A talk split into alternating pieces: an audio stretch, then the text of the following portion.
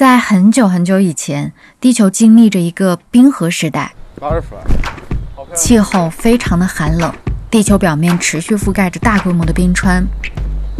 这就是有种走在化石上的感觉啊！什么是冰臼景观呢？在去之前，我没有做任何准备，只知道它是冰川时代的产物。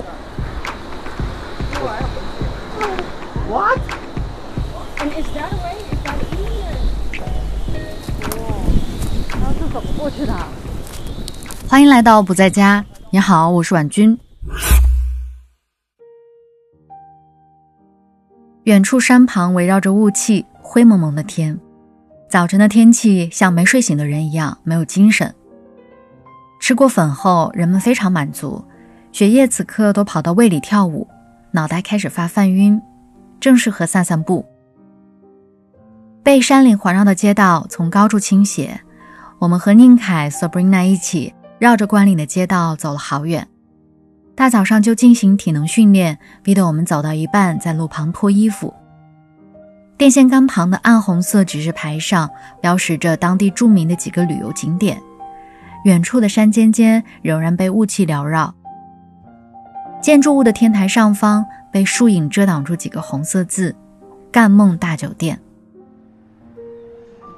恍惚中路过一处学校，戒备森严的校门内侧正在进行师生演讲。出发前，我去买了一兜砂糖橘，看到街口有个小车在卖，小小的橘子拿来解渴，很不错。一小兜六块钱。付钱的时候看到了有趣的收款信息：三个名字，每个名字用逗号隔开，后面接的爸爸，头像是一个三岁小男孩穿着冬衣投篮球的照片。原来老板姓何。原来何老板是三个孩子的爸爸，早知道就多买一点了。冰臼在山谷中，我们把车停在村口，背包开始往里走。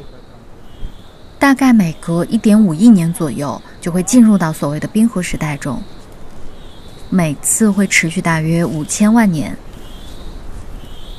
就在这么漫长缓慢的过程中，冰川携带着大量的冰沙碎屑往前行进的活跃的时期，叫做冰川期。当气温回升的时候，冰川停止前进，缓慢后退，就进入到了渐冰期。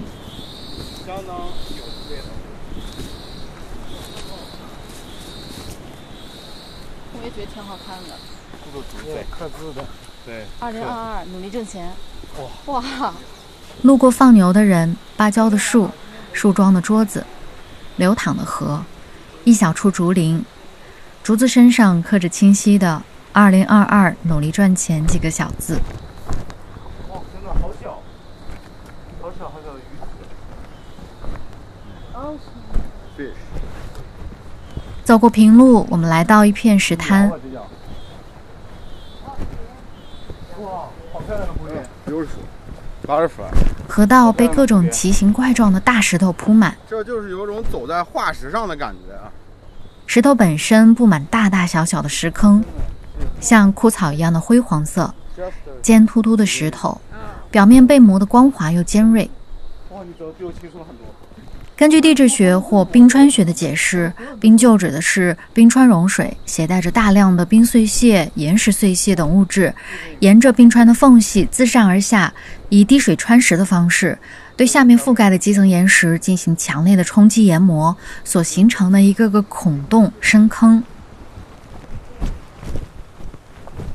灰白的岩石表面凹凸不平，脚不断地踩过尖凸的部分往前走。眼前宽阔的冰臼一望无际，让人小心翼翼的是岩石之间或湍急或平缓的大水流。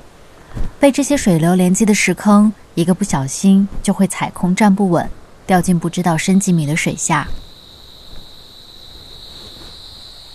走在冰臼途中，我们被自然的溪流声、鸟叫声环绕。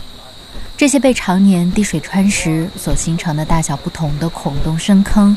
给水流声营造了一种天然的共鸣环境。大坑旁的水声更浑厚，小孔洞的显得尖锐。裸露在外面的石头因小的高度差形成小瀑布，水流清澈无比。其余平铺在大石头群间的都有着黑色的深不可测的水流表面，底下似乎是如海底般汹涌的世界。我们跳跃在石头上借着石头给我们指的路往前走。我和同伴说这里往前望去有点像那部电影瀑布中出事的场景。停下来拍照时看到一群黑山羊放羊人跟在后头爬多了关岭陡峭的山羊走在冰臼上果然比人容易多了。在男生们探索更深处的秘境时，我和 Sabrina 因跳不过脚下距离较远的石块，所以停在此处休息。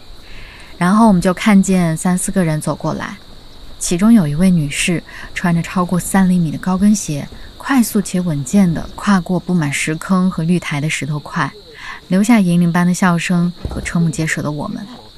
来回二十公里的探寻冰臼之旅，在满足和疲惫中结束了，双脚像做了一次足底 SPA，被冰臼冲刷的石头狠狠按摩了一把。